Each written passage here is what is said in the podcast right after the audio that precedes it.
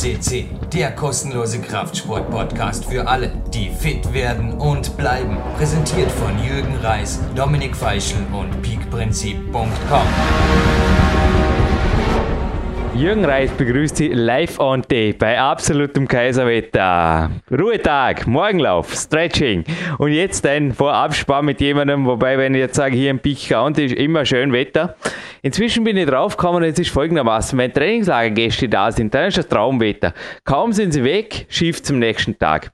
Dann, wenn ich mit Sven Albinus einen Vorabspann aufzeichne, schaut definitiv immer perfektes Wetter und ich hoffe jetzt nicht zu seinem Ärgernis, wie es auch schon war. In Dresden, live von Tape, hallo und gleich weiter von Wetter zu Gold Podcast und warum. Sven Albino, sein herzliches Willkommen bei PowerQuest C. Sorry für diesen Überfall, aber es lag mir auf der Zunge, weil letztes Mal war es wirklich fast schon, ja, frötzelt sagt man im Vorarlberger Dialekt. Es war ein wenig unfair. Ja, hallo Jürgen, hallo liebe PowerQuest C-Hörer hier aus einem sonnigen Dresden. Gott sei Dank. Ja, mit einem strahlend blauen Himmel. Gott sei Dank. Das werde ich wohl sagen dürfen, für dieses Jahr zumindest einem der absoluten besten und top Podcasts, zumindest im Kletterbereich. Richtig? Wie gesagt, wir haben keine Wüste und auch der Mann heute kommt nicht aus einer Wüste. Dort ist zwar weniger der Regen, aber auch der Schnee und die Kälte, vor allem die kurzen Tage, das, was die Leute oben stark macht. Also ich habe die Studie, die ich in einem der letzten Podcasts mit ihm diskutiert habe, er war schon einige Mal bei uns, dass Sven Albinus wird gleich den Korken knallen lassen.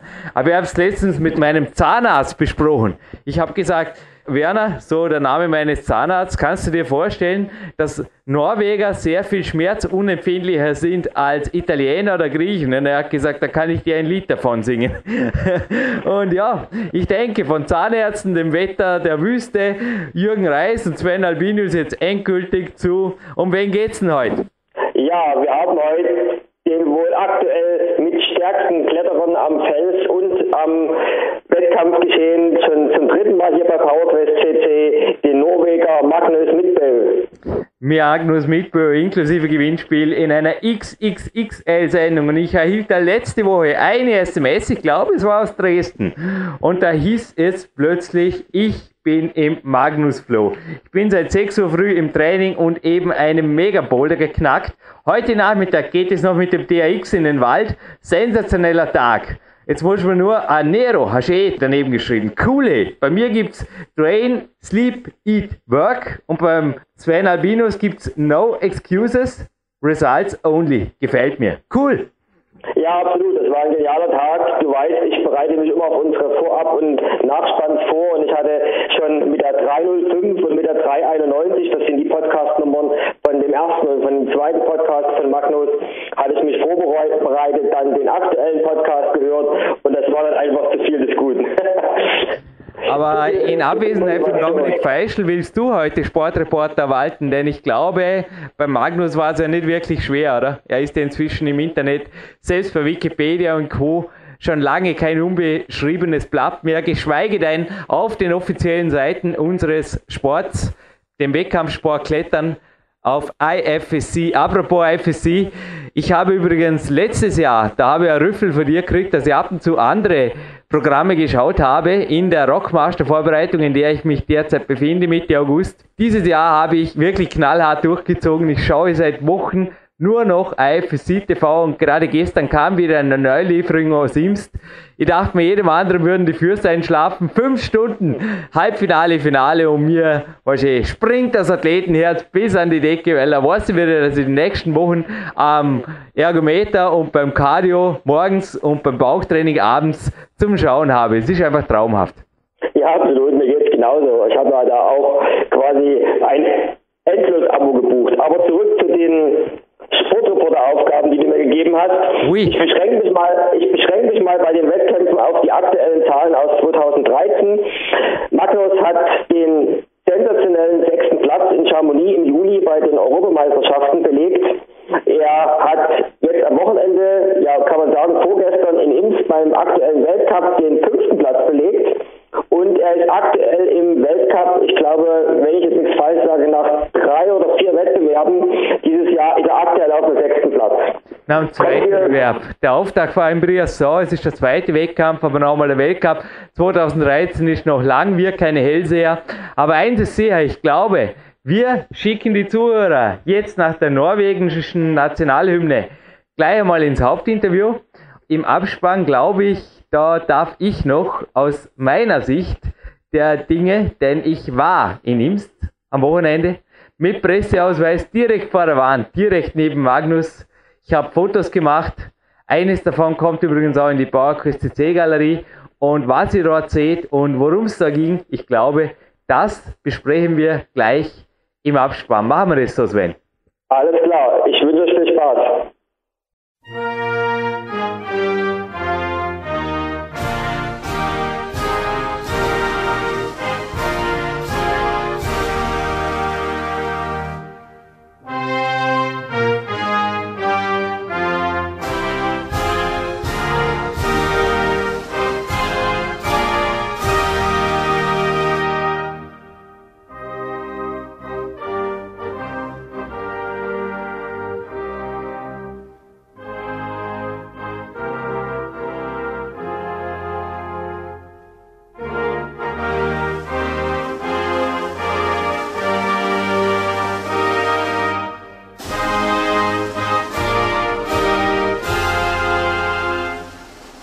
Is your host, Jürgen Reis, welcoming you to www.power-quest.cc. And well, I sometimes say thank you, and also this time I say thank you and thank all the companies and also private persons who kept this podcast alive, also with donations. And well, it is also welcome to donate for this show, even though not really necessary. I had a guest last week here for a training camp and he left some money here. I spent all the money without a doubt into this project because I had the chance for an interview with the studio guest today. We already had the German pre-talking for sure and the Norwegian national anthem and I think the listeners cannot wait to hear him and his voice, and so am I, the third time at PowerQuest see Magnus Midtbø. I think a climber who needs no further introduction. Magnus, welcome. Thank you.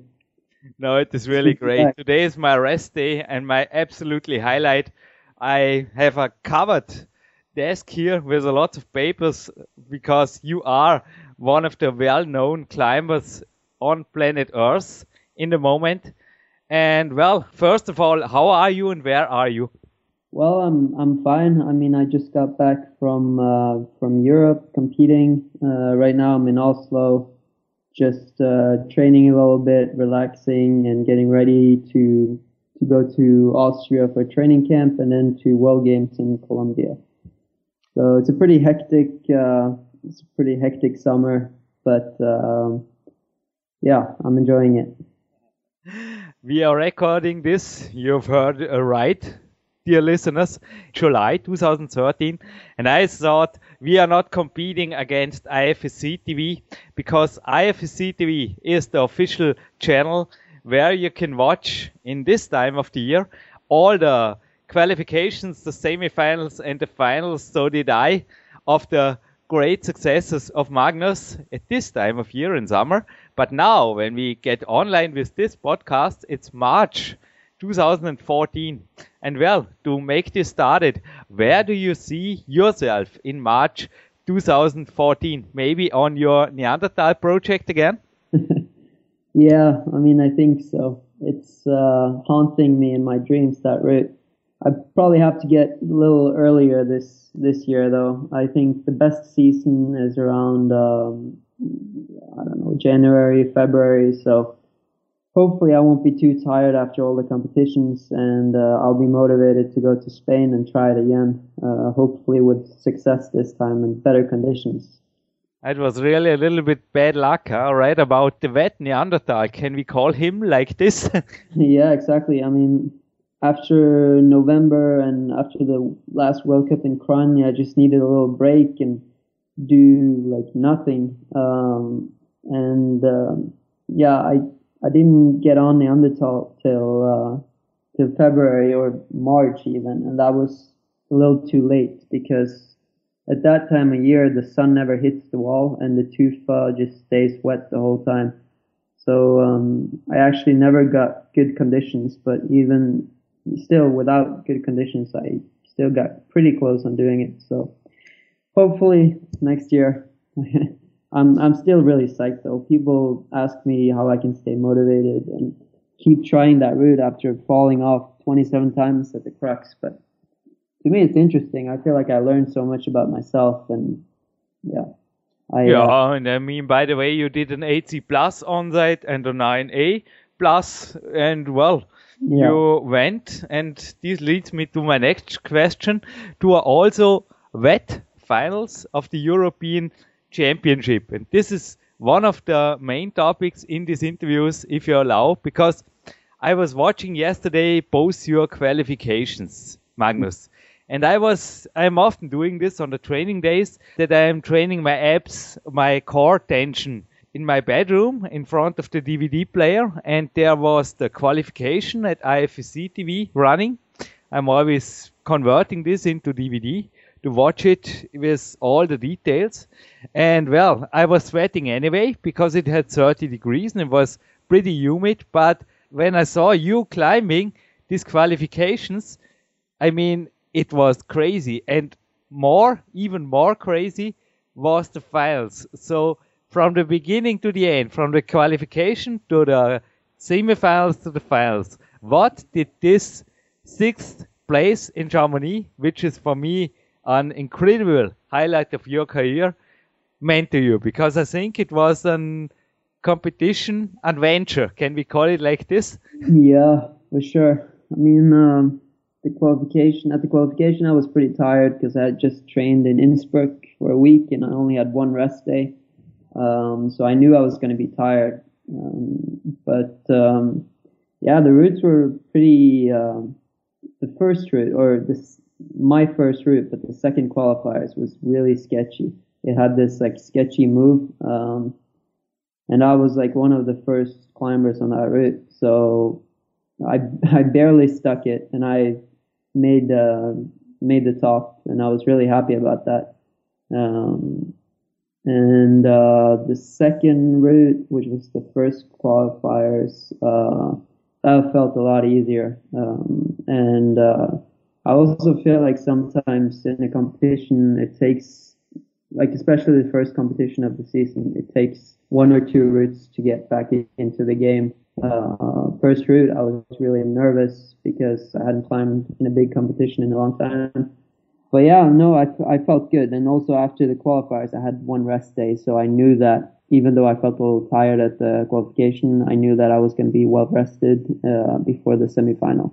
Yeah, I was off to a good start and only seven climbers in total top both routes.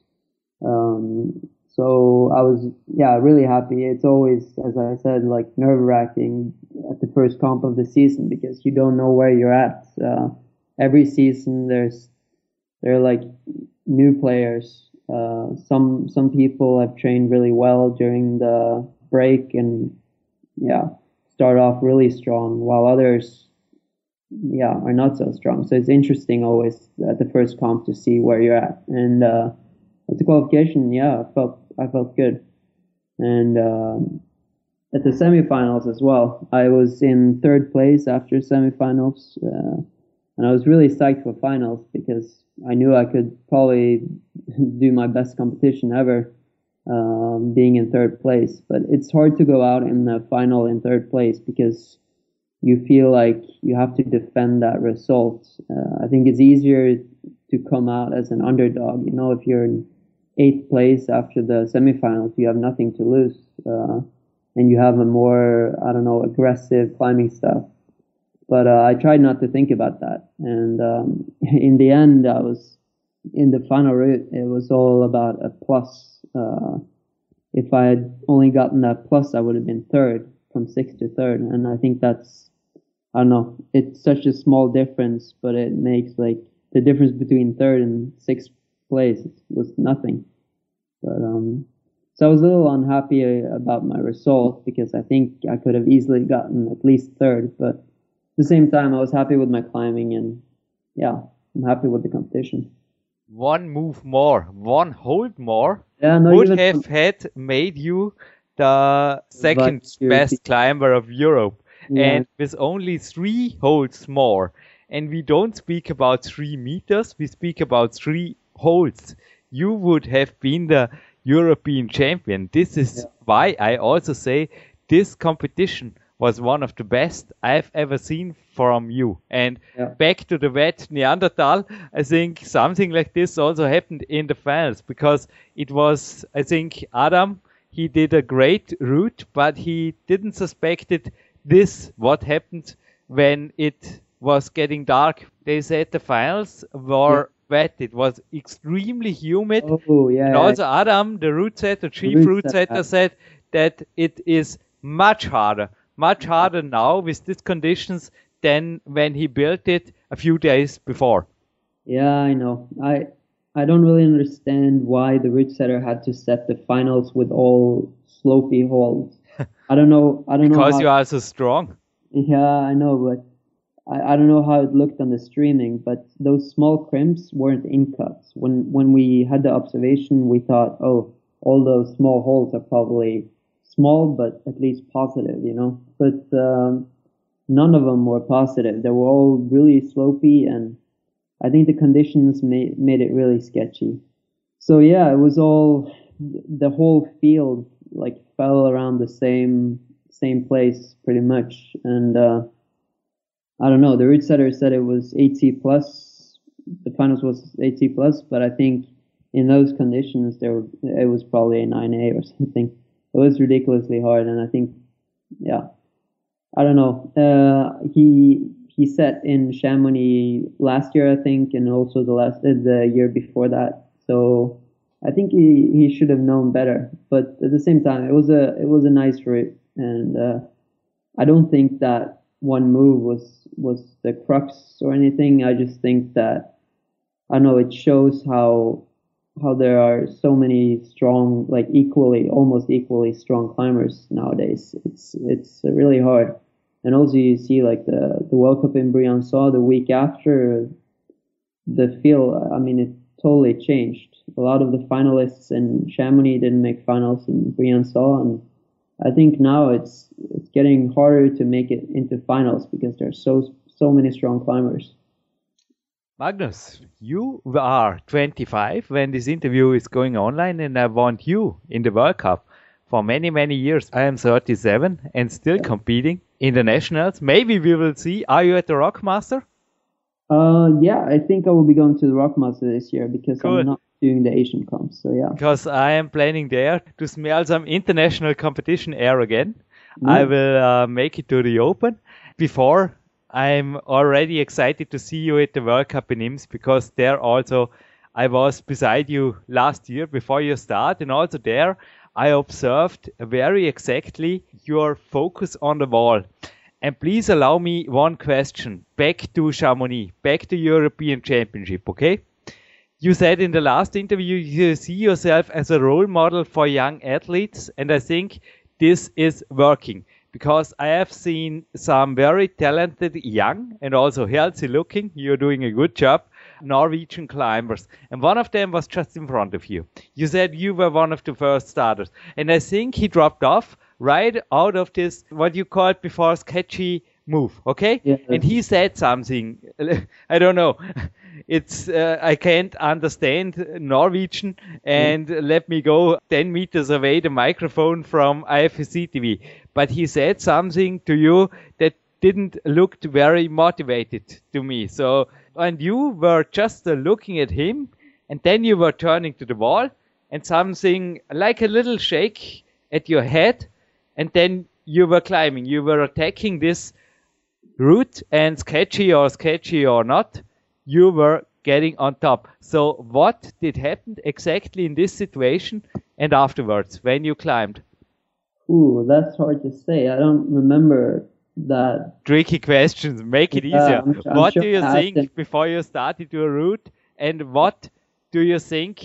Yeah, when when other things happen, or how do you focus your thing, your whole power, your whole energy into the route?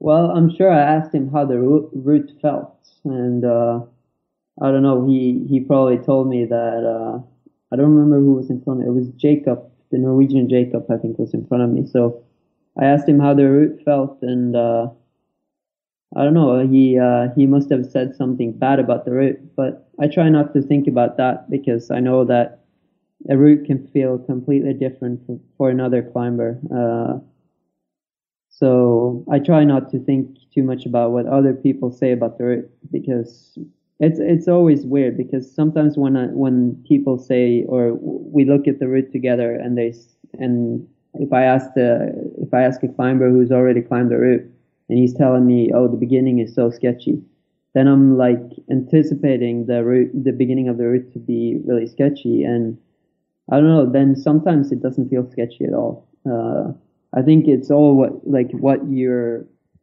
uh, like if if you're ready for something to be sketchy, sometimes it doesn't feel so sketchy because you were anticipating it to be a lot worse so yeah, I don't know. I I try not to think. It, I think uh, when I started doing competitions, I was more, I cared more about what other people said about about the climbs and stuff. But now I, I'm, I mean, I'm not very old, but still, I've been in the competition game for for some years now, and now I feel more secure and yeah, more more secure in my own abilities, and I I don't really care so much about what other people say about the roots because I know it it always feels different for me. It's uh, it's very individual. That's what climbing's about. So.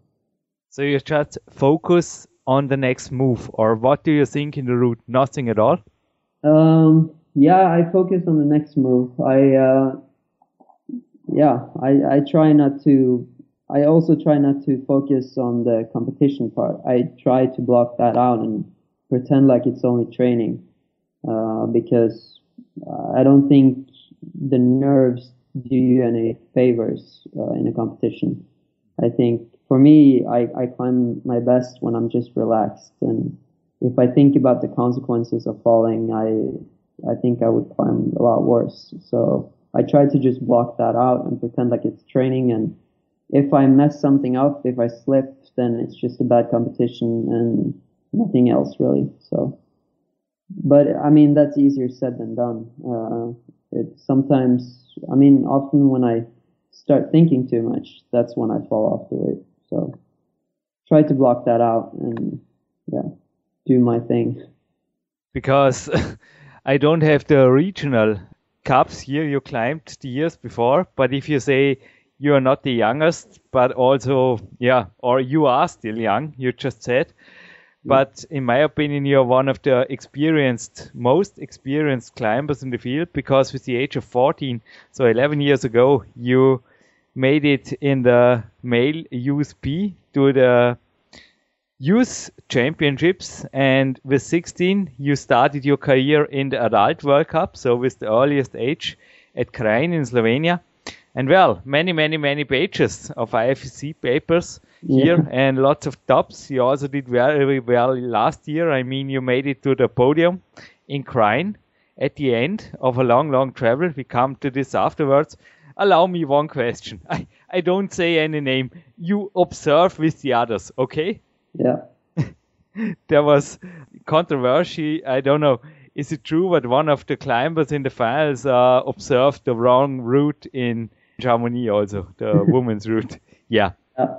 That's true. That yeah. was Cedric. Yeah. Believe names and stories beside. Okay. I want to hear your story and also your recipes of getting so strong. Because also mentally, let's keep a little bit on this mental part. I mean, what does it mean to you? 2012. I have here about two months, not even a little bit less than two months, okay? Yeah. And you went from Paris to Belgium, so to Puurs in Belgium, to Atlanta in the USA. You went to Mokpo, yeah. that's in Korea, then to Inzai, Japan, and then made it to the podium as a third in Kranj, Slovenia in yeah. November. So, I mean, this is crazy. I mean, others like me complain about jet lag for being uh, on a training camp in America where I, yeah, I don't know. It's it's not counting at all. If I climb good, well. If I don't, everybody say, yeah, no problem at all. You're not here on the competition. But well, you can't say things like this. And I mean, Chet, like, was there any time existing at all for you in these eight weeks? Because I was just thinking about myself. I think it would have killed me or something like this crazy. What was this for an adventure for you last fall? Yeah, I mean that was a lot of traveling, and uh, I, I, I felt it. My shape felt like so up and down. It was hard to say where I was at. And some days I felt really good, while other days I did not feel good at all. And uh, I don't know. I, I think when you do so many competitions, it takes the pressure off a little bit because you know that okay, well, if I do bad in this competition, I still have another competition next week. Uh, and uh, yeah, I think I think you you learn or relearn a lot of things uh, when you do so many competitions in a row. Um, so it, it's hard. I think for me, if I trained really hard for just one competition, I would just get really nervous. Um, so I think, yeah, it was a good thing. I mean, it was a lot of traveling, and I didn't get to train so much in between the competitions, but I trained I trained a lot before the season and I was in good shape. So for me, it's not not really a problem to travel so much. I I handle the jet lag pretty well, uh, but I think for for others it might be a problem. Uh, I think if if you're really used to like a routine, then uh, it might be hard be hard on you. Yeah, I mean, you are the climbing Viking, and we picked this up at the end of the last podcast we made in 391 Gold podcast. We picked up a study, or I mentioned a study, that Norwegian are the harder people, or when it comes to South, that they are getting weaker and also more sensible to pain and things like this. Yeah. And maybe this also includes the jet lag. So I can say for myself, I was at the dentist this morning, so I used my rest day. I will go to the swimming pool afterwards, but I can hardly speak in the moment. And my pain tolerance, I think, also is high, which should be for every climber. But your jet lag tolerance, yeah, a really great world record for a lot of traveling. But mm-hmm. as you said, I mean, the others, I also did trips to Asia. Yeah, you go for it and you make the best of it. But back to one topic you just mentioned. You trained really hard in the beginning of the season. So what did you did last year after our interview and also what do you plan maybe or what did you did this year for getting so fit, especially in front of Chamonix? I mean, it's crazy. You were in Tivoli and I also think that the boys in Tivoli sometimes they are looking at you because they are strong, but when it comes to body power, everybody here, I think I can say, have seen your YouTube clips. I mean, if it comes especially to body power, you are the strongest in the world. I say it like this point. The yeah. strongest sports climber, lead sports climber. Yeah, I mean, I don't know. I uh, don't remember when when was the interview last year after you came from Neanderthal, so it was at May in May. But let's focus on this year. What was this winter maybe different in comparison to last year? Because last year you told us here you were making uh, yeah some gymnasts exercises also with the sling train in the morning, went intervals and did running, and also sometimes you were destroying yourself for 10 days then 10 days easy. You've seen I've done my homework, written everything mm. down yeah. here yeah. from the podcast. Uh, then two days of rest, repeat sometimes. And did you did the same routine in 2013? Uh, no, actually not at all. Because um, I feel like now I've trained so much body power and like different types of exercises that I don't I don't really need it that much. I think I should rather work on my weakness, which is like really small crimpy holds. And uh, so this season, I've just mainly been climbing, and I've not done so much weight training. I've not done so much of all the, all the other types of training because I think it takes a lot of the energy, uh, and I will have less energy for training climbing. So now, I mean, I've done weight training and sling training and all like so many different kinds of training for so many years. Um, so I think, or that's what I did this year. I focused more on climbing and, uh, yeah, so far it's been been working really well. Uh, I just hope that um, I won't get injured and stuff. I think like the reason I've stayed away from from injuries and uh, kept so I don't know uh, like all over fit was all the other types of training I did. Uh, so this year I'm I'm kind of trying out doing less of that and just more of climbing training, like uh, circuits and a lot of different types of climbing exercises, uh, exercises, but still only climbing. Um, so yeah, that's that's what I did this year, and uh, I started off the season with being in Spain for a long time, just doing really long routes, trying Neanderthal, um, and it was like an experience, you know, and also an experiment because I don't know. I've never tried that before. And uh, when I'm in Spain, I, I only do like maybe two really good attempts a day. And it's not very much climbing compared to what you do in the gym. But I think, I don't know.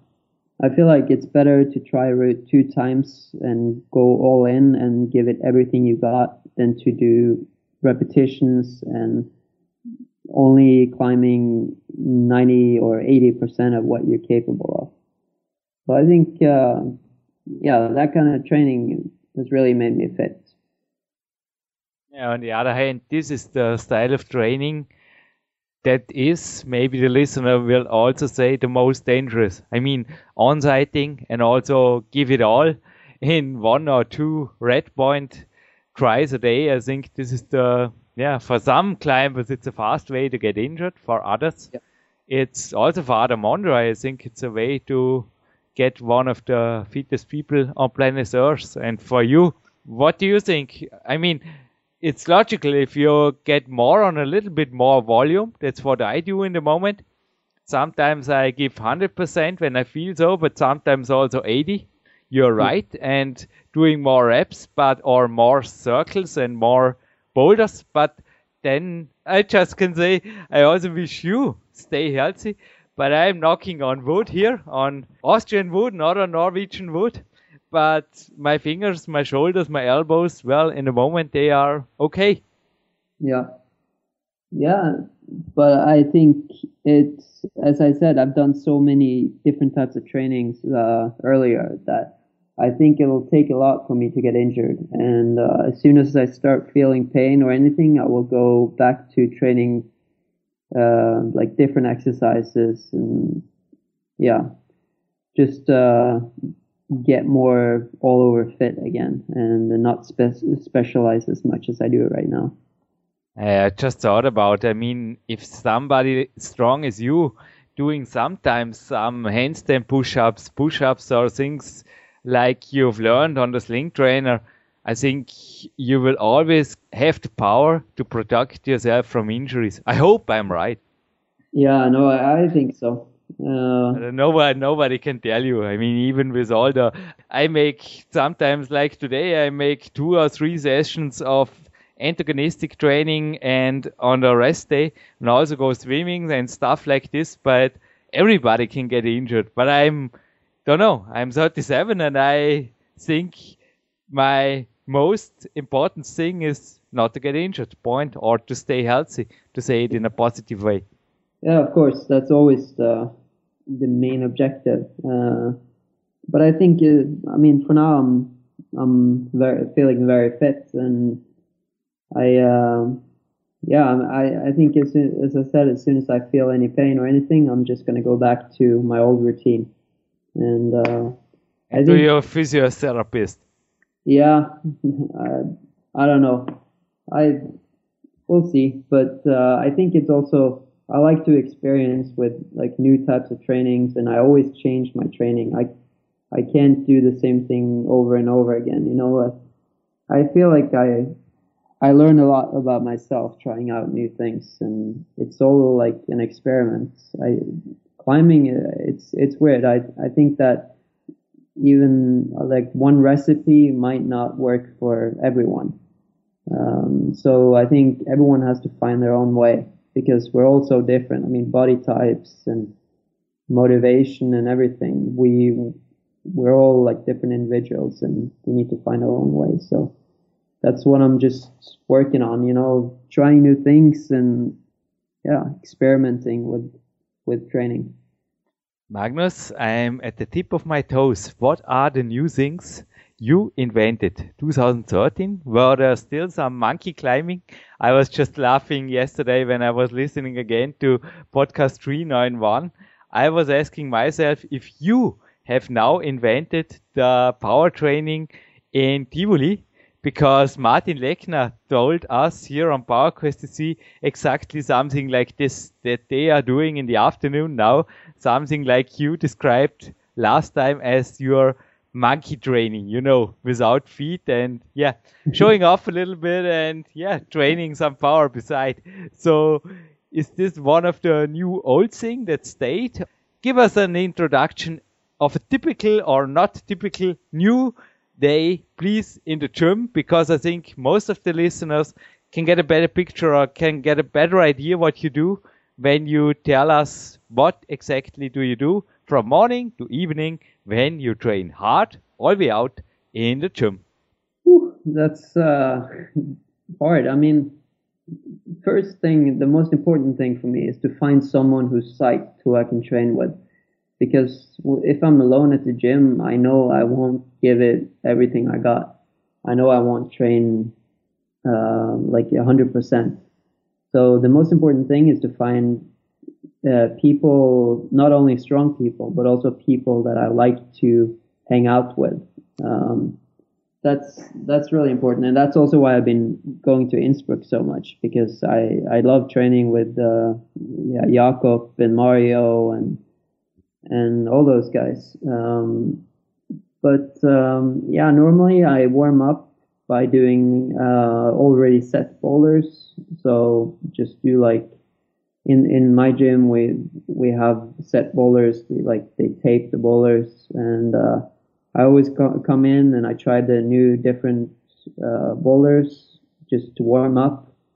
And then I would move on to the campus board after warming up. So I don't do the campus board at the end because if I'm really tired I think it's there's a bigger risk of being injured.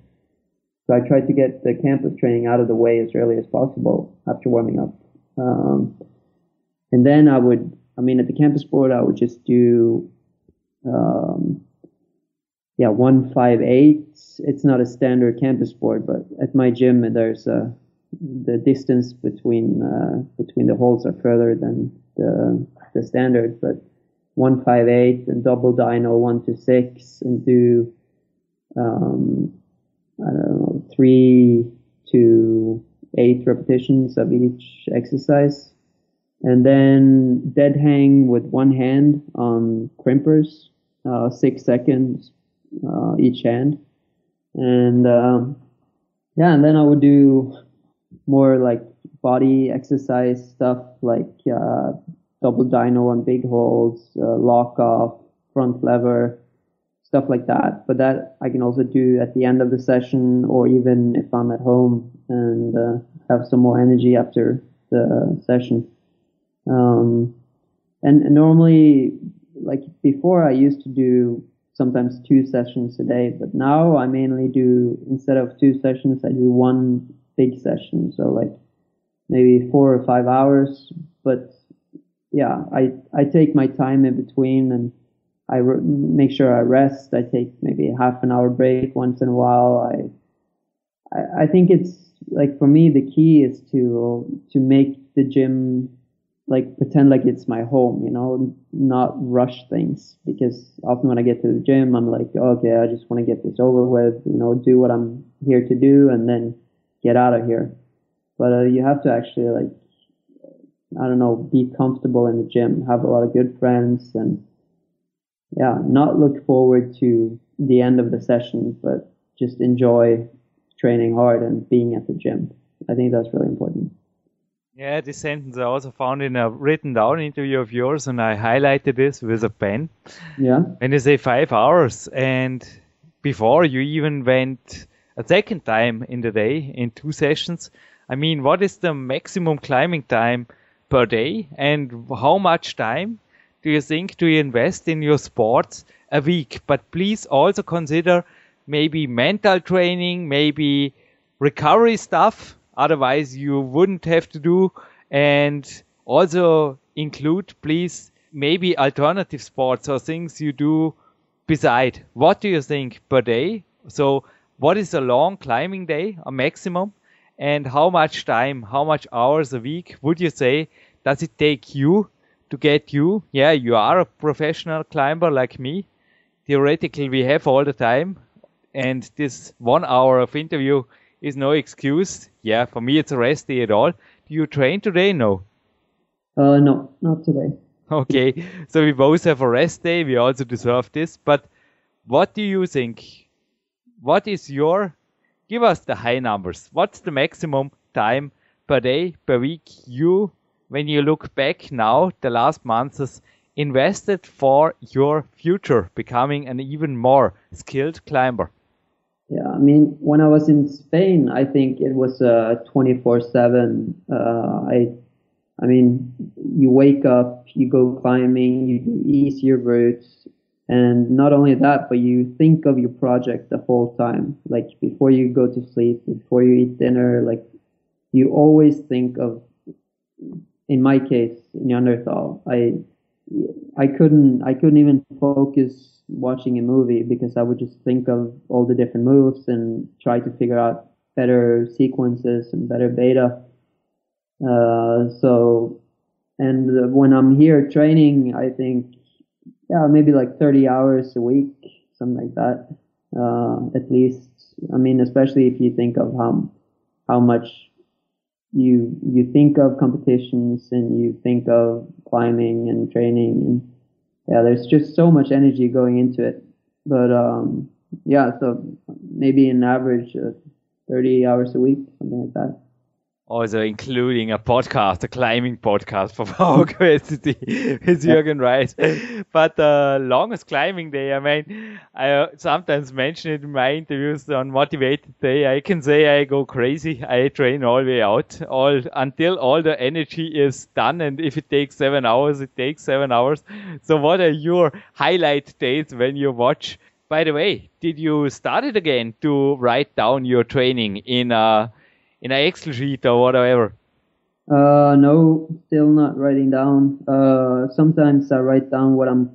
If I if I come home and I'm not so motivated, sometimes I I write down uh, the next ten days, for example, like what I want to do the next ten days, and then I sort of have track, but I have no, yeah, no track of what I've done earlier. No.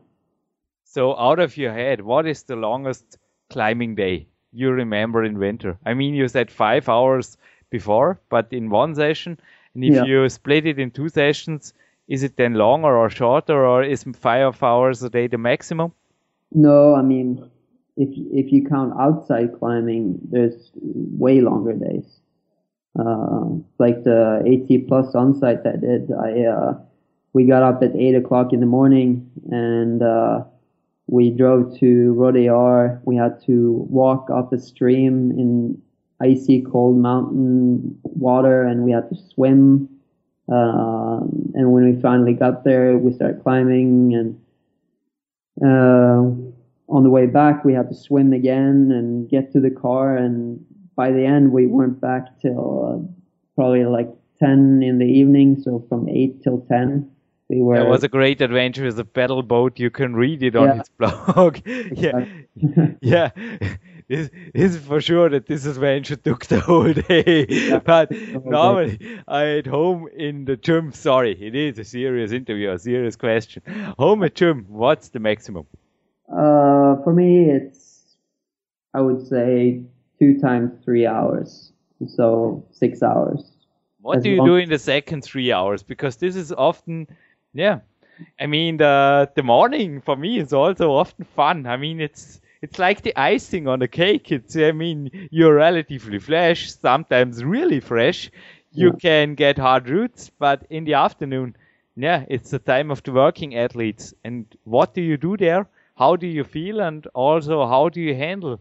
Maybe if you're feeling fit and also not so fit. Give us a little bit of an introduction into a double split day.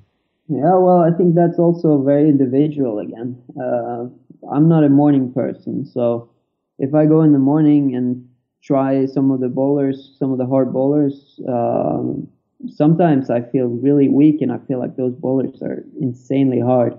And then I come back in the evening and I can almost warm up on the same boulders. Uh, I think my body is just, it, it takes a while to get ready. So that's also because like before competitions, I, even if I'm not climbing till 10 or 11, I like to get up at six or seven. I, I need at least three or four hours just for my body to wake up completely. Um, and that's included all the adrenaline you get from competitions. Um, but on a normal day, I need, I mean, in the mornings, I, I never feel as fit as I do in the afternoons. And I think that's also why I sometimes feel like I climb better in finals, uh, because the finals are always in the evening. Yeah. So, what is the recipe for you for a perfect climbing day in the gym? I mean, you are at home in the moment, and correct me, I think you will have to train tomorrow. Yeah.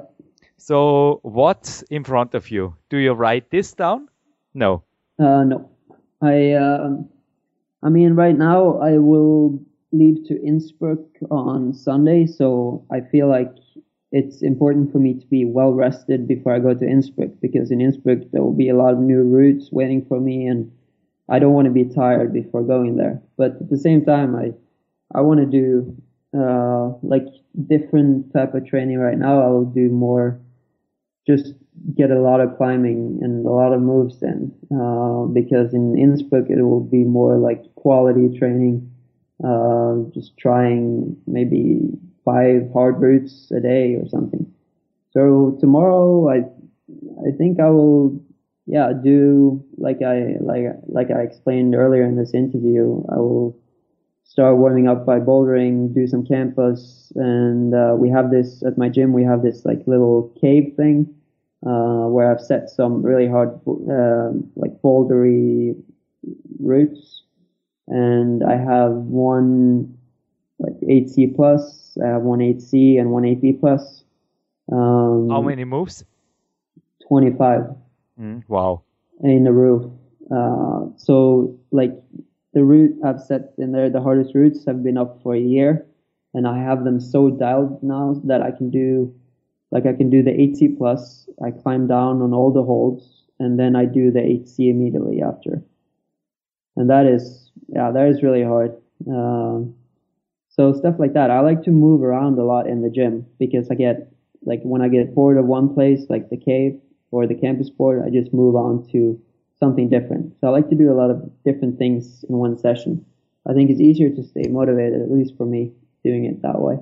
Mm. Um, and maybe some monkey climbing at the end. Yeah, exactly. Some monkey climbing at the end, and then oh, okay, I'll just try some technical boulders. It won't take much power you know, like move around and do a lot of different things. I think for me that works well. Are there any recovery activities? Because the reason why I pleased you this morning or I asked you this morning to do this interview 40 minutes earlier, thank you, Magnus, is mm. that I will go swimming afterwards. I mean, the weather is so great. And after swimming, I found for myself that the sauna, strange it sounds in summer, but also in Norwegian or in northern states, there is a big sauna culture that it is really great for me if I keep under the cold water longer than normally in winter. And it makes my forearms, especially my forearms, softer in the evening. I don't know, maybe it only helps mentally, but I feel better after the sauna yeah. and after the swimming. What do you do on the rest day? Or maybe some easy climbing on a yeah. today I was also some yeah some easy moves. It's a wall bar of the gymnasts. I mean, without climbing holds, just those bars. I mean, things like this are always great. What do you think about recovery, active recovery? Yeah, no, I think it's important. Unfortunately, I don't have too many rest days at home. I feel like I'm always in a new place when I rest, and like mostly I'm traveling on my rest days, so I don't get much recovery. Uh, but as you say, like taking a cold shower or a cold bath, I think that's like the greatest thing for me. It really gets like the blood pumping and I get rid of all the toxins and stuff. Uh, like in Gorges du Loup, I remember there's a really, really cold river running uh, underneath. And after climbing and before climbing, just taking a swim in that river, it made you feel so much stronger. And uh, yeah, so stuff like that. I mean, I don't have this certain routine or anything, but definitely like try to stay active on a rest day rather than just sit and watch TV the whole day, I think, yeah, gets you more psyched and more ready for the next training day. This was a really good advice. Gorges du Loup, the yeah, the river. Test it out, special on the rest days. Boy, it's great. It's really, really, really cool. Try it out, dear climbers. But also in Gorges du Loup, I went, yeah, some years ago, and I made a a special observation. I observed Clement Bissan, who afterwards also was here on PowerQuest TC, uh, on-sighting an 8B after sleeping 10 hours. So the next questions, your sleeping habits, any changes? Um, no. Nine hours, you said in the last interview. Uh, I wrote everything down here. Yeah. yeah, nine, nine hours works well for me. I, I think if I sleep too much, I yeah, I just get tired the whole day and it takes longer for the body to wake up. And besides, if I sleep more than that, I won't sleep very well the next day. Uh, but I feel like when I'm outside, especially like if I'm if I'm outside the whole day in the sun and swimming and stuff, then I need more sleep. Like when I'm in Spain, I can sleep ten hours a day, uh, and uh, yeah, I I think it really depends on how active I am. But uh, right. definitely without training and climbing, uh, I I can't sleep very well. It's like after having climbed so much, like for 10 years straight, the body is so used to training and climbing that if it doesn't get climbing or training, it yeah completely just shuts down and I lose I lose my appetite. I don't sleep well. It's yeah, it's kind of uh, training is is addictive for sure. So this also don't sounds to me like you make big breaks, or do you take three weeks off after the season? No, I always like when the season starts. I always tell myself that at the end of the season I will take two or three weeks break, and because everyone keeps telling me how important that is, but. uh at the end of the season, I I don't know. I, I always start to rest. I rest for a week and then I just can't do it anymore. I, I feel so bored. We have many things in common. I was here walking around and, you know, I've seen all the mountains and met some friends. And I think after five days, I was, don't know, I was so driven. I had to climb again. And yeah, well. I, I think, like, if I, if I really want to take a break, I need to go somewhere like travel somewhere and don't bring my climbing shoes and chalk bag. Uh, that's the only way I can completely rest. Be warned, Mr. Magnus. Even though I'm not so strong as you, I'm older than you, and let me tell you, from a wise man, you will find yourself somewhere on the beach in Egypt making chin ups. There is also a picture of you. It was interesting in a climbing magazine. I think it was a German Kletter magazine where you were making chins or it looked like a seaport and a crane. I don't know. And you were, I think it's an, an older picture. You were yeah. doing some lettering there. Do you remember this picture? Looked like professional photographs. Uh, was it on a crane? Pardon? On a crane? Yeah. Yeah. Yeah. so that's uh, it's a photo shoot. Uh, so these are the activities of your holidays. Yeah, exactly. I guess so. I, I um, yeah, I'm not very good at resting, but um. Me neither. How many days do you climb a week in the home in a hard week? Five, six? Yeah, something like that for sure.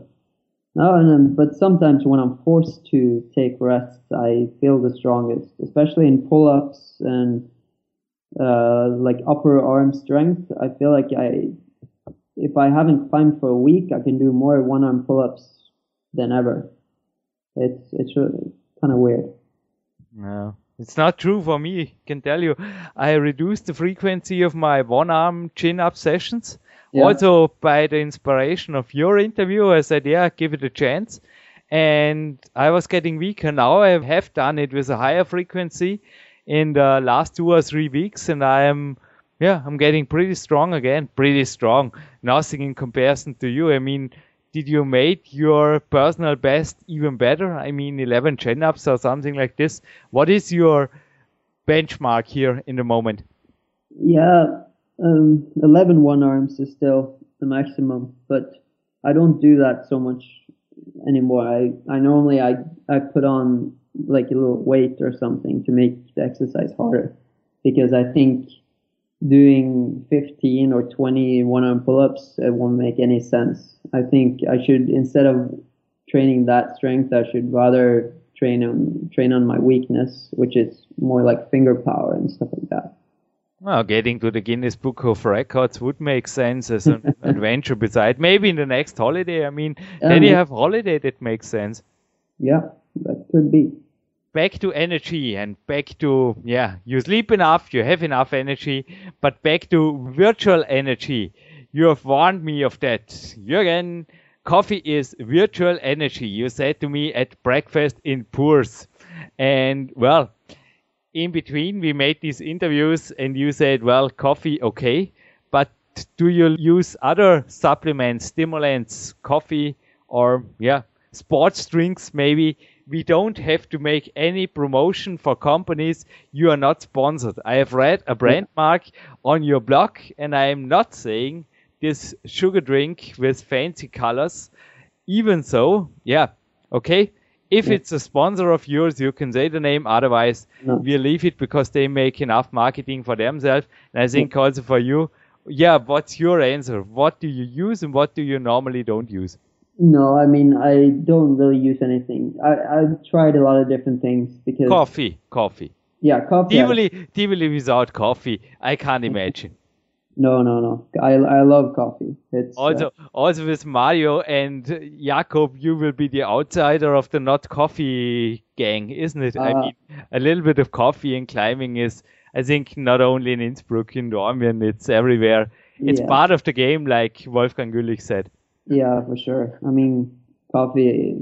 I, yeah, I drink coffee. I would drink coffee, even if it wasn't good for you. But um, yeah, uh, besides that, I don't really take any supplements or do anything because I've tried a lot of different things, but I don't really feel like it helps. I mean, eating healthy, I feel like is important. Uh, getting enough food and all that. But besides that, I don't really, I don't really take anything. Uh, I like to drink like sugary drinks on competitions because I feel like sometimes I feel dehydrated uh, during competitions, especially now in Chamonix. I had a long drive in, yeah, and it was really hot, and I wouldn't turn on the air conditioning because I was afraid of getting sick. Um, so the next day I felt pretty dehydrated, and I drank a lot of water, and I felt like it didn't help. So I drank something with more sugar uh, and uh, yeah, that felt good. But besides that, I don't really, I don't really do anything special uh, when it comes to like dieting or any supplements. I think I was competing at Chamonix at eight years in a row, and it was for me always the hardest competition. I think also the high elevation makes yeah. everything for the body. Also the sun, it's like a mirror. It's don't know reflected from the Mont Blanc. I don't know. It's everything is against the human body. It's making harder to work up there. There's a photo of mine. I don't want to see. I look like a zombie. It was in Chamonix. Oh, I don't know. Yeah, I can agree that on days like this, you can even have a sugar drink, and if you feel better, well, then go for it. Yeah.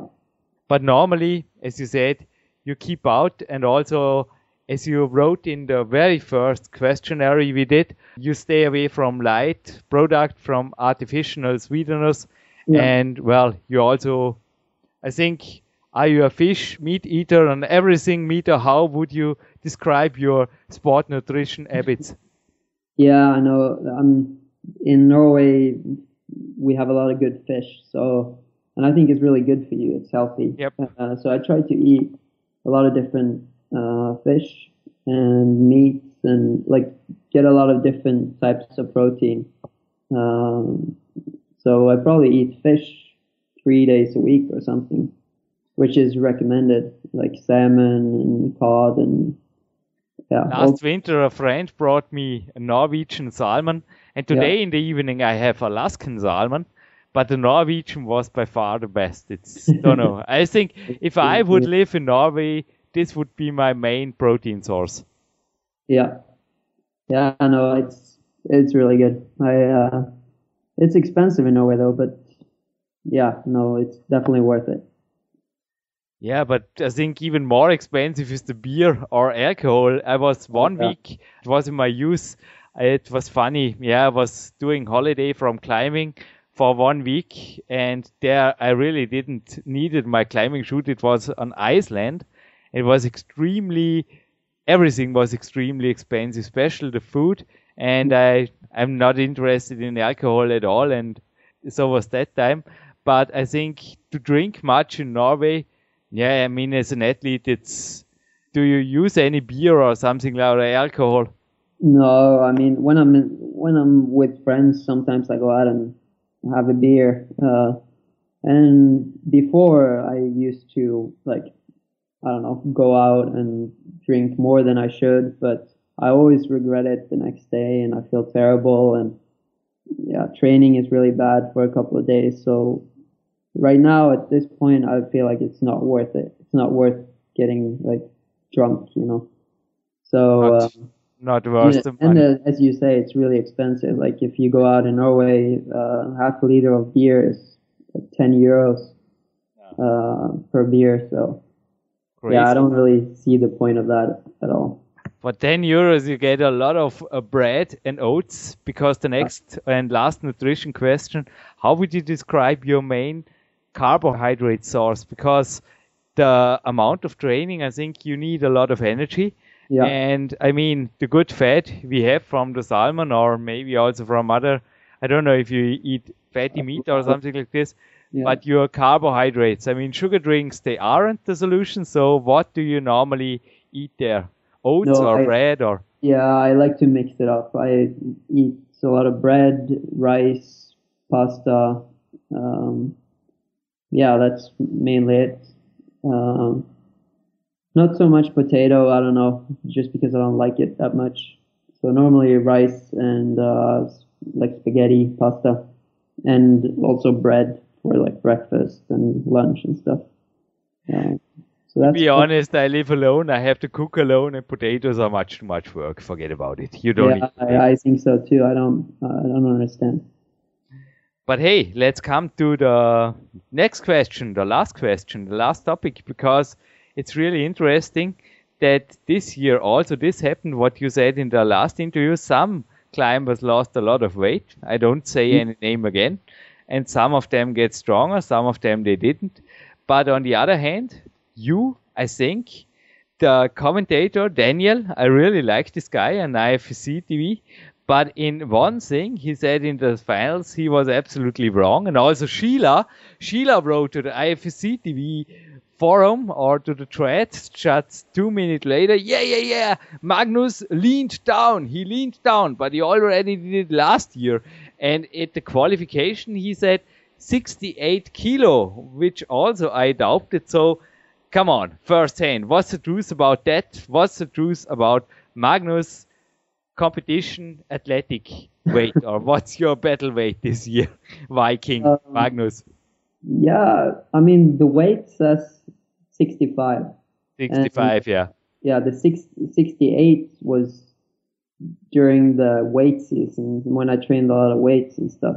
But as soon as I stopped doing weights and climb normally, I, I yeah, I, I think 65, 6, yeah, sometimes my match weight can be 64. Uh, but any lower than that, I just feel weak. So, yeah, I think that's, that's what I weigh. Um, I mean, that's what the scale says. And uh, it, there was no difference between this year and last year. I was still, I was, yeah, the same weight last year and this year. And yeah, I don't know. And also know. stayed the same 174 centimeters. Yes. Yeah. What I was wondering, maybe a little bit off topic or on topic in Germany, Ramone, it seems like he did you talk with him? Do you talk Spanish? I would be interested because mm. I never found any connection to this really strong man who is not the youngest, and he looked in this year in comparison to all the others, to all the others, sorry, mm. like mm. the you know, like the top guy. Also from outside, from climbing, but also when it comes to his shoulder development, his lats, everything. I mean, he can do I think even good on a bodybuilding competition or something like that. It's crazy. This yeah. man, how is he training? What do you think? Or what is the difference between you, because you are also strong, and somebody that, I don't know, I think also his body fat level is extremely low. On the other hand, he is extremely muscular. Do you also think that he even gained a little bit of muscles from last year?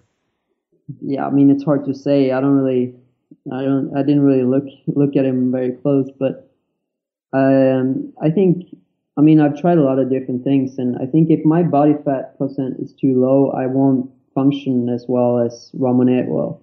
I think maybe that's as you say, like there might be a difference between like northerners and people living in Spain, such as Ramon, because I, I think maybe they can have a lower fat percent and still feel like uh, like they have a lot of energy. But for me, like if I if I'm so like as ripped as Ramon, I will just feel I don't know out of energy and I wouldn't function as well as I do now. I think. On the other hand, here the study, the Northern study seems to fail because I don't think that Spanish climbers are less tolerant to pain. Did you ever mention to train with guys. Also, I mean, Patxi also sometimes had friends climbing, training with him. And Ramone, I don't know, I'm not for sure, but you have really the possibility, I think, to climb because everybody honors you, I think, to climb with other peoples too. And you always go to Innsbruck. Did you ever mention to climb with the Spanish guys? Um, not, not really. I mean, they seem to have a very different approach to climbing. Uh, like Patxi and Ramon, or I don't know. Uh, I mean, they they train. I think they train a lot harder or more than I do. But I don't. I think when I train, I train. I climb maybe on harder routes and stuff. I don't know. I I feel like I I like training with uh, people like Jacob and Jorg and Mario and I think we're a lot more similar. But maybe, yeah, because we're so similar, maybe I would have would uh, benefit more from training with someone who's more different, like Ramon. Or I think they have a more like set routine and they follow a program and it's very like scientific. While when I train, I like to have fun. I I don't know, climb with friends, and I feel like I feel like yeah, the Spanish way, or at least Patxi and Ramon, uh, they train very different from the rest. Um, but I'm sure, yeah, I, I, would have a lot to learn from just climbing with them. So you think Ramon, sorry, then I changed the topic, is training in a way like to give the listeners now an impression like Patxi did, because Patxi was describing his uh, training here also on a podcast. Yeah. Yes. And well, I can say keep your friends because one of your friends, Jacob, he was also three times here on PowerQuest CC and he is the reigning world champion when we put this online. Yes, he's still because the next world championships is in 2014 and well, how are you looking forward now from this perspective into this season and your future. I mean, what are you planning? We discussed in the last podcast, or both. Yeah, we are spending lots of money in coachings. I also received today a telephone call and maybe get a visit of my trainer in the weekend. And you also said you are not a cheap person when it comes to learning. But where do you see yourself in, don't know, one to three years from now? Because all those learning, do you plan to be a coach, personal coach, or what do you do with climbing or stay a professional for the rest of your life, what is also great. But what do you think about your life in the future? Give us a perspective. I mean, for first, for sure, get your world champion crown or something like this, Norwegian king. yeah, no, I I think I I will have a lot of knowledge and I can still do slideshows. I can route sets. I can coach. I, I feel like there's so many possibilities. Like I wouldn't want to be stuck in an office, and that's why I don't feel like rushing into like taking an education right now because I feel like I want to just explore climbing and see where where it takes me. Uh, I think I can in a few years if I if I stop climbing professionally, I can still get a lot of really interesting jobs. Um, so, and I always like I I obviously love climbing, and that's what I want to what I want to dedicate the rest of my life to. So, like some people tell ask me if like wouldn't you get bored of climbing and your life is only climbing, but um, I don't think I would. I I think uh, it's important to specialize. I don't want to be like mediocre at everything I do. I I I'm good at climbing, and it's probably like one of the only things I could be really good at. So I don't see anything wrong in sticking to climbing. I also do. Very last question. Any other sports practiced besides climbing in the moment? Also as a hobby or something or no time at all? No, I don't. Some running or some nothing? No, not really. not really. I mean, uh, I I tried a lot of different sports before I started climbing, uh, and like yeah, sometimes when we are on World Cups and stuff, we play a little basketball. Or, yeah, try out different things. I like swimming. I like, yeah, I like staying active, but there aren't really any sports that I do uh, because when I'm at home, I don't have a routine. It's not like I could sign up for a, a swimming lesson or anything because I never know when I'll be at home, and it's hard to it's hard to find the time yeah. But I wish, I mean, there's so many interesting sports. I wish I got to try out more sports for sure. Magnus, I don't need a swimming lesson. All I need now is a towel and I get a bike and I get to the pool here, the yeah. local pool, the city pool, and I will do some swimming at the sauna afterwards. This was a great interview. We have even nine minutes of overtime. I want to make you, as usually, a present at the end of the podcast if you want to make a climbing video or training DVD, would be great. Do you have something like this in the future? Yeah, for sure you will. Yeah, would be cool. Maybe you can think about Mark Brozzi, who did the soundtrack of Peak Days, and I will send you a digital version of it in high-end quality. And well, you can listen to him. He is a professional like we are professional climbers. He is a professional musician and a climber, boulder of Germany. Yeah. And he composed and arranged the whole soundtrack. I will send it to you. And if I see you in Imst, I will bring some special gifts with me. And mm-hmm. whenever I made this invitation before, but I wake him once again, if you are traveling from Innsbruck to Chamonix and have a little bit more than a couple of hours or something like this, be welcome here in the K1, also in the afternoon, no problem. Thank you.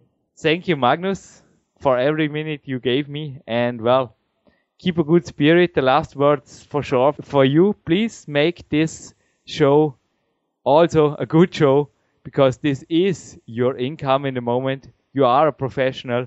Please, for your sponsors and for your team. All right. Well, then I would just like to thank my main sponsor, Norrøna, a Norwegian company. Um, and 510, uh, Petzl, Beal, um, yeah, and a local sponsor, Tier de Klatting. Um, yeah, without them, I wouldn't wouldn't be talking to you probably. So, yeah. Great words, Magnus. Keep your spirit. Stay the Norwegian climbing king, and I wish you all the best. My wish is to have lots of lots more interviews like with you, because this also keeps me and I think a lot of other people. We are 50,000 fixed listeners here, much more who are downloaded over the direct way, and 50,000 per interview is, I think, a lot for yeah, a sport like this. It is, and it will stay world's biggest climbing podcast, and you also deserve here every time you come, in my opinion, the gold state. Thank you, Magnus, for every interview minute you gave me. And well, I think Jürgen Reis and Magnus Midtbø, great rest of a rest day, yeah? Sounds good. Thank you. Zurück im Studio begrüßt euch der Jürgen Reis wieder natürlich und im selben Atemzug Sven Albinus. Sven, kurz off topic. Du hast vorher gesagt, im Vorspann Top-Bedingungen, auch der Klettersommer für dich. Du warst jetzt in Dresden und auch viel in der Fränkischen. Was ging bei dir leistungsmäßig? Und du hast ja auch als einer der Testpiloten eine spezielle Variante der Kämpfer die 3 für dich getestet. Was ging da weiter? Sicherlich auch ein, ja, ein On-Topic-Thema natürlich für alle PowerQuest C-Fans, die nicht nur hier sich die Kletter-Podcast-Rosinen, wobei auch die natürlich sind herzlich willkommen bei uns herauspicken, interessieren wird. Ja, die Bedingungen Jahr, auch wenn es erst sehr spät zum Showdown kam, sage ich mal, am Feld, weil die, der Sommer hat auf sich warten lassen, beziehungsweise der Winter hat sehr lange gedauert. Ich konnte viele alte Projekte bisher abknipsen, ich konnte wieder an neuen Benchmarks kratzen und es läuft absolut genial. Und mit unserer entwickelten Kämpfer.de 3.1 oder der speziellen Version für mich läuft absolut super, besonders unter Tags, besonders wenn man unterwegs ist. Also absolut sensationell. Also auch neben Kletterleistung, Zusammensetzung des Körpers und Co. Gewicht haben sich in deinem Sinne entwickelt. Absolut. Also ich bewege mich absolut an meinen Traum, 60 Kilo, mal eins mehr, mal eins weniger, je nach Tagesform. Und ich denke, das ist genau das Gewicht, was mich zur aktuellen Topleistung bringen kann. Denn du bist wie groß? Für alle, die noch nicht seit Podcast, ja, gibt's mal Albinos ins Archiv ein, dann wisst ihr, was ich meine. Punkt, Punkt, Punkt, dabei sind. Ja, ich bin 1,68. Eben, da spanne ich nämlich jetzt direkt den Bogen, wenn du erlaubst, wieder zu unserem Norweger. Und du hast ja auch über seine Dimensionen gehört. Also er ist auch ein, wie soll man sagen, im Klettersport sicherlich fast schon ein Mittelschwergewicht. Also ich darf aus ihm sagen. Und ich stelle das Foto, wenn du erlaubst, rein, wo er neben dem Sean McCall steht. Und der Sean McCall hat das Label nicht an, aber auch der Magnus ist in ähnlichen Dimensionen und das sind die einzigen zwei Herren eigentlich, die mir aufgefallen sind, die wirklich also deutlich, also die Finalisten zumindest, die jetzt bei circa 1,72 paar Zentimeter auf oder ab, sage ich jetzt einfach mal, deutlich über 60 Kilo liegen. Der Rest ist einfach drunter. Es ist einfach so, dass Sean McCall, der auch schon mehrfach hier bei PowerQuest CC war, und Magnus Mitbö im Endeffekt die, ich sage jetzt mal einfach bei den Finalisten, die Mittelschwergewichte sind, die beweisen, dass es auch mit 60 plus Kilo ganz nach oben geht. Ja, absolut, das habe ich auch festgestellt und ich denke, wir sind längst von diesen, was man so Ende, ja, was soll man sagen, Ende 2010 äh, bis 2012 dieser Trend zum Leichtgewicht hin. Ich denke, das verschiebt sich danach, weil der Rudenbau hat sich extrem geändert. Er ist viel athletischer geworden. Es geht nicht mehr nur so um das Ausdauergeklettere, sondern wir haben viele extreme Boulderstellen, die sich aneinander reihen. Und ich denke, dass da sehr, sehr viele Leute auch ein bisschen umdenken in unserem Sport und dass es hier einfach darum geht, Athletik, Schnelligkeit, Maximalkraft an Feld bzw. an die Wand zu bringen und das schaffst du irgendwann nur noch mit einem gewissen ja, Grundmaß an, an, an Körpergewicht und an äh, Substanz und Qualitätsmuskeln und ich denke, das ist auch gut für unseren Sport. Moment mal, Qualitätsmuscheln war das Stichwort. Sven, wenn ich dich kurz korrigieren darf. Also es waren bei den Herren sehr wohl. Also Sachiyama könnte, ich weiß nicht, wie gesagt, ich bin kein Hellseher, könnte inzwischen wieder den Gesamtweltcup gewonnen haben. Es waren also genauso wie der Ramon, der Spanier, natürlich einige super Leichtgewichte ganz vorne.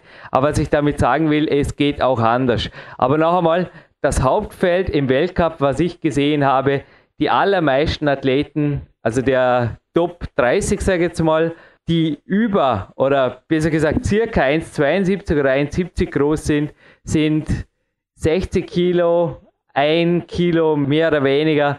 Also, aber ja, es differiert nicht wirklich. Es gibt Ausnahmen, wie ein Sachi nach unten, der hat gemeint, der hat 51 Kilo bei 1,72 und es gibt natürlich auch einen Magnus Midwell, der beweist, dass es anders geht. Ich habe übrigens aus meiner Sicht gesunder Klettersport Fragezeichen nur ein Mädchen gesehen, das ich, das habe ich auch jetzt, wo der Podcast online geht, bereits in einem Special mit Leon Schwal im Sommer kurz aufgebracht, das Thema. Ich sage natürlich nicht, wer es ist, aber es ist ein Mädchen, das mir auffiel, die sehr an der unteren Grenze ist, aber bei einem Teilnehmerfeld von 100. Bei den Herren fiel mir kein einziger auf, der nicht, also ähnlich wie ich, du kennst mich, ich habe auch teilweise unter 56 Kilo oder knapp darunter, wenn ich in Wettkampfform bin.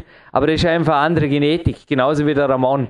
Also, oder ein Sachi. Das kannst du mit einem normalen Mitteleuropäer, geschweige denn mit einem Norweger vergleichen. Das sind einfach, ja, Jürgen Reises, Sachi Amas oder es sind einfach seltsame genetische Konstruktionen. Ich gebe es zu. Also bei mir ist sicherlich auch vieles genetisch vorgegeben, wo ein anderer gar nicht also mir haben schon Leute gesagt, selbst mit Anabolika und Co. könnte ein anderer, also gröbsten Eingriffen quasi in der Natur, nicht das erreichen, was ich zum Beispiel teilweise in Peakphasen erreicht habe an leaner Körperzusammensetzung, also zum Beispiel unter 3% Körperfett und eine gescheite Leistung bringen. Da wäre ein anderer schon auf der Intensivstation. Aber noch einmal, mit dem Körper zu gehen, glaube ich, ist einfach das, worum es im Sport geht. Wobei, jetzt noch einmal, ich habe einige ganz starke gesehen, der Großteil sogar, würde ich sagen. Also Sven, ich glaube, es gibt keinen Grund für dich jetzt da auf Muskelaufbau zu machen, die also deutlich, deutlich unter 60 Kilo lagen bei einer durchschnittlichen Körpergröße, die im Weltcup sich auch als Idealathlet, denke ich,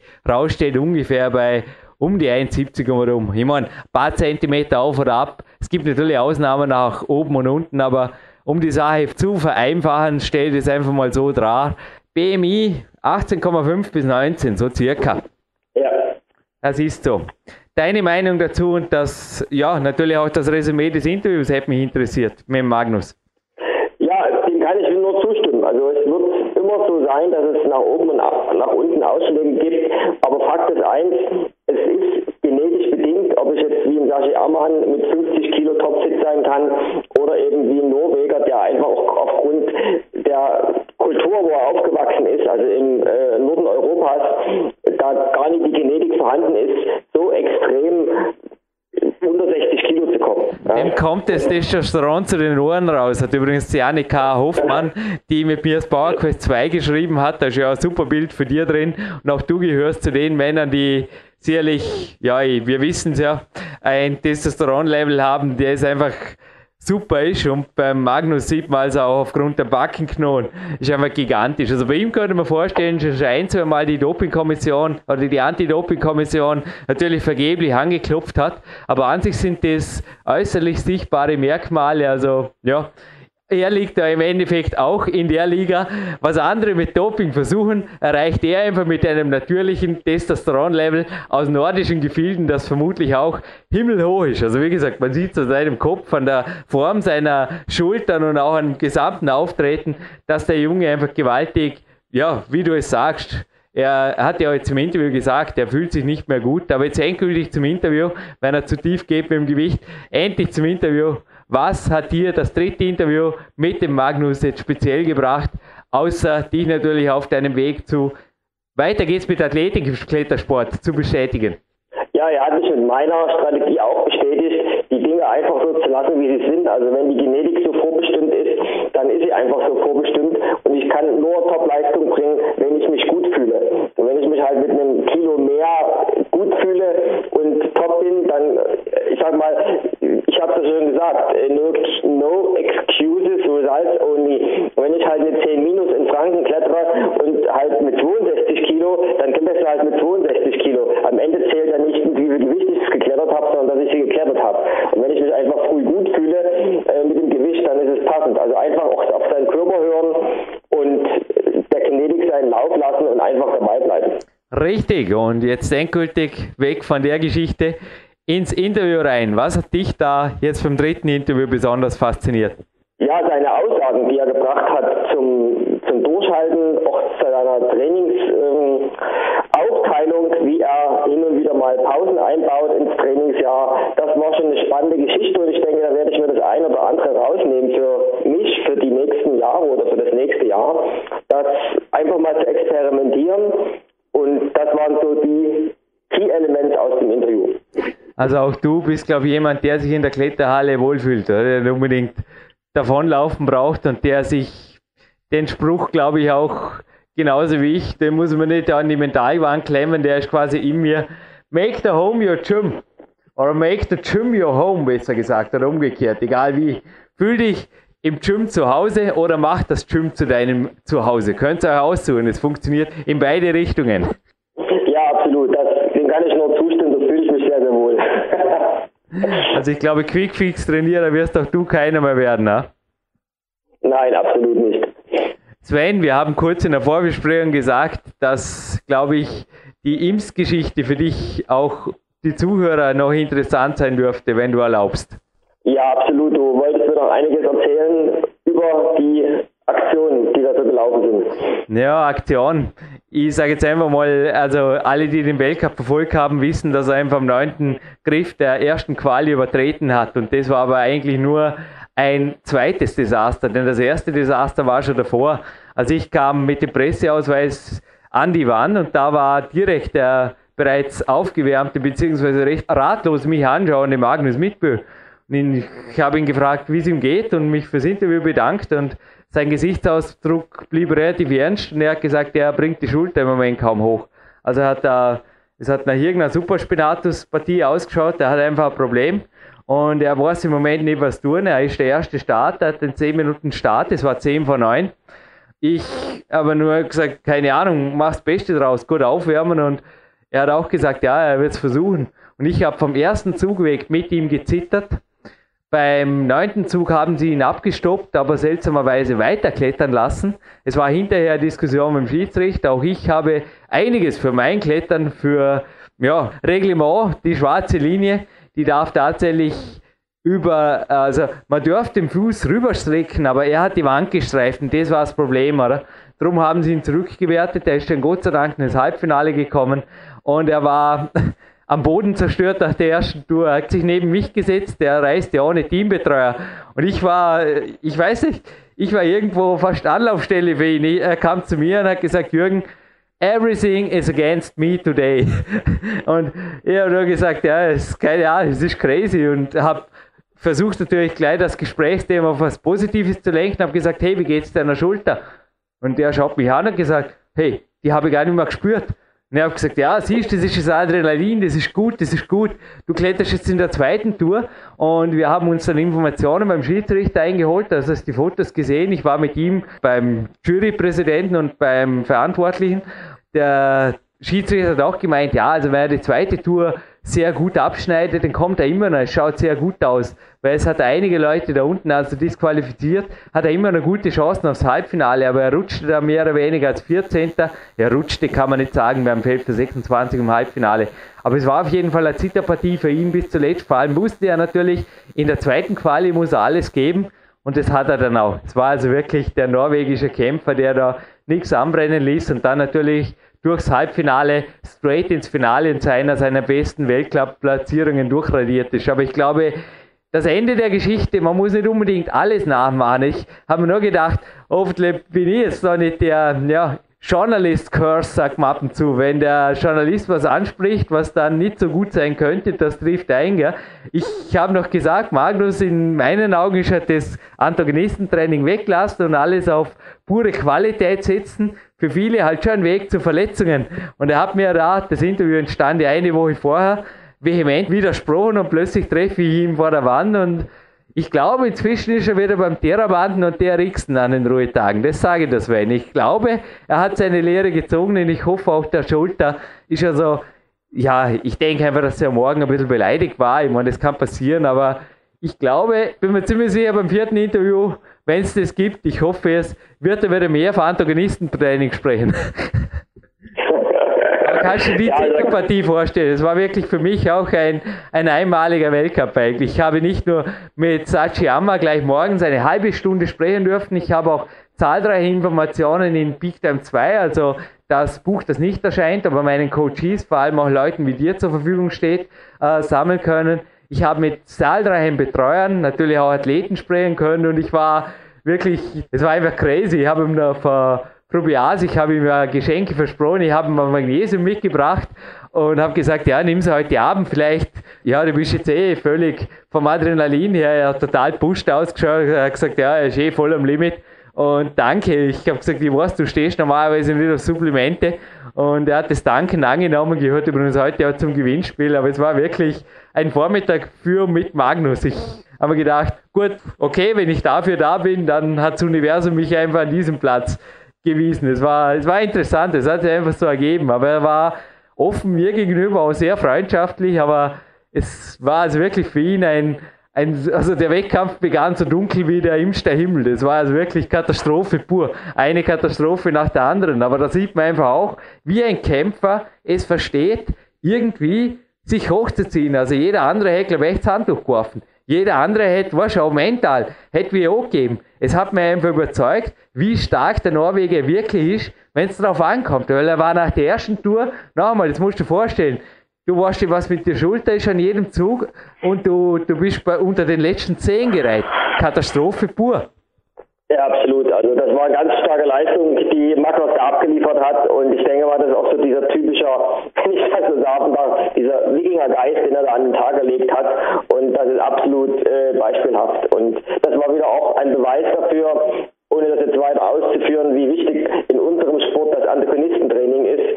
Und ich kann das auch nur aus eigener Erfahrung sagen, toi toi toi, die letzten Jahre oder auch vor allem die letzten zwei Jahre extrem ohne Verletzungen und ohne großartige Komplikationen durch, da ich mir mindestens ein bis zweimal die Woche halt mich um mein Antagonistentraining kümmere und das nicht nur im Winter, sondern durch die ganze Saison oder durch das ganze Jahr hindurch. Mhm. So, und bevor es zum Gewinnspiel kommt, Sven, außer du hast noch was anzuführen, hätte ich noch einen Tipp. Und zwar, du warst ja auch mit dem TRX-Gerät im Wald. Ich denke auch Antagonistentraining-mäßig, missionsmäßig am Weg, oder? Ja, absolut. Das ist für mich so das Highlight, äh, was das Antagonistentraining anbetrifft. Diesmal nicht an der, in, der, in der Halle oder im Studio an irgendwelchen Geräten zu arbeiten, sondern bei so einem schönen Wetter einfach mit dem TX-Band rauszugehen und dort die Antagonistenübungen mit dem eigenen Körpergewicht zu. Es macht nämlich auch der Magnus mit so einem Sling-Trainer was und ich gebe jetzt einfach den Tipp aufs Original. Also transatlantikfitness.at ist die Internetheimat des TRX-Gerätes, das dann über Österreich bzw. Matthäus Lampel vertrieben wird. Versenden natürlich im gesamten europäischen Raum. Und jetzt folgendes, es geht da nicht um Affiliate. PowerQuest CC kriegt davon keinen Cent ab. Das wollte ich nicht. Wenn euch PowerQuest CC am Herzen liegt, habt ihr andere Arten, das zu fördern. Die beste Möglichkeit ist auch, dass wenn immer wieder tut, Trainingslager bei mir buchen. Da bleibt am meisten übrig oder sich coachen lassen. Ich sage es ganz knallhart oder Seminare. Die Spendenebene, da rede ich gar nicht drüber, die funktioniert ohnehin nicht. Und bei TRX, wenn ihr so ein Gerät wollt, kriegt ihr 10% Rabatt, indem ihr einfach im Warenkorb, da gibt es ein Codefeld und der Code, den Rabattcode und jetzt aufpassen, Bauer-Quest eingibt. Also einfach im Codefeld beim Warenkorb, im Rabattcodefeld, da gibt es den Code Bauer-Quest ein. Und da kriegt ihr 10% Rabatt, was bei den Preisen der Geräte schon nicht billig, aber ein paar Euro sind. Auch schon wieder ein, zwei Cappuccino in irgendeiner Kletterhalle oder ein Arco ins Trockene gebracht, oder? Ein, zwei, drei, Sven. Absolut, ja. Gut, dann machen wir ein Gewinnspiel, denn wir beide haben enge Tage. Also bei mir steht jetzt auch noch nach einigen Erledigungen auch der Physiotherapeuten an. Dann habe ich morgen ein Fotoshooting zum Friseur sollte noch. ein voller Tag und Schwimmbad am Nachmittag wartet auch noch. Waldbarenz dürfte eine der letzten Tage sein. Du, heute Arbeitstag, Trainingstag, Kombitag? Ja, bei mir ist heute Kombitag, also heute früh, also im Prinzip Ruhetag, das Training war gestern und am Samstag. Ich habe heute früh schon ein bisschen Jogging gegönnt, gegönnt, ein bisschen Stretchen draußen in der Sonne. Ich werde dann auch ein bisschen ins Büro gehen und heute Abend das Ganze noch ein bisschen ausklingen lassen. Mal sehen. Klingt gut. Ausklingen lassen wir jetzt den Podcast nicht. Wir kommen zum, nicht zum Höhepunkt. Der Höhepunkt war der Magnus. Wir kommen zu einer der Höhepunkte eventuell für euch, beziehungsweise für alle, die mit einem Climb X T-Shirt, bitte die Größe mitmelden, einem Klettermagazin sowie einer Probiase Magnesium Packung was anfangen können, weil sie eventuell auch ein bisschen zu viel Adrenalin am Klettertag abgekriegt haben und es ist ganz einfach. Ich will wissen, wir haben ja unsere Software hier, die B-Clock, aber der Magnus benutzt diese nicht, es sei ihm verziehen, ist auch ein bisschen kompliziert, die ist nämlich nur auf Deutsch, also die gibt es nicht in Englisch. Und er hat da ein Programm, ein spezifisches Computerprogramm uns empfohlen.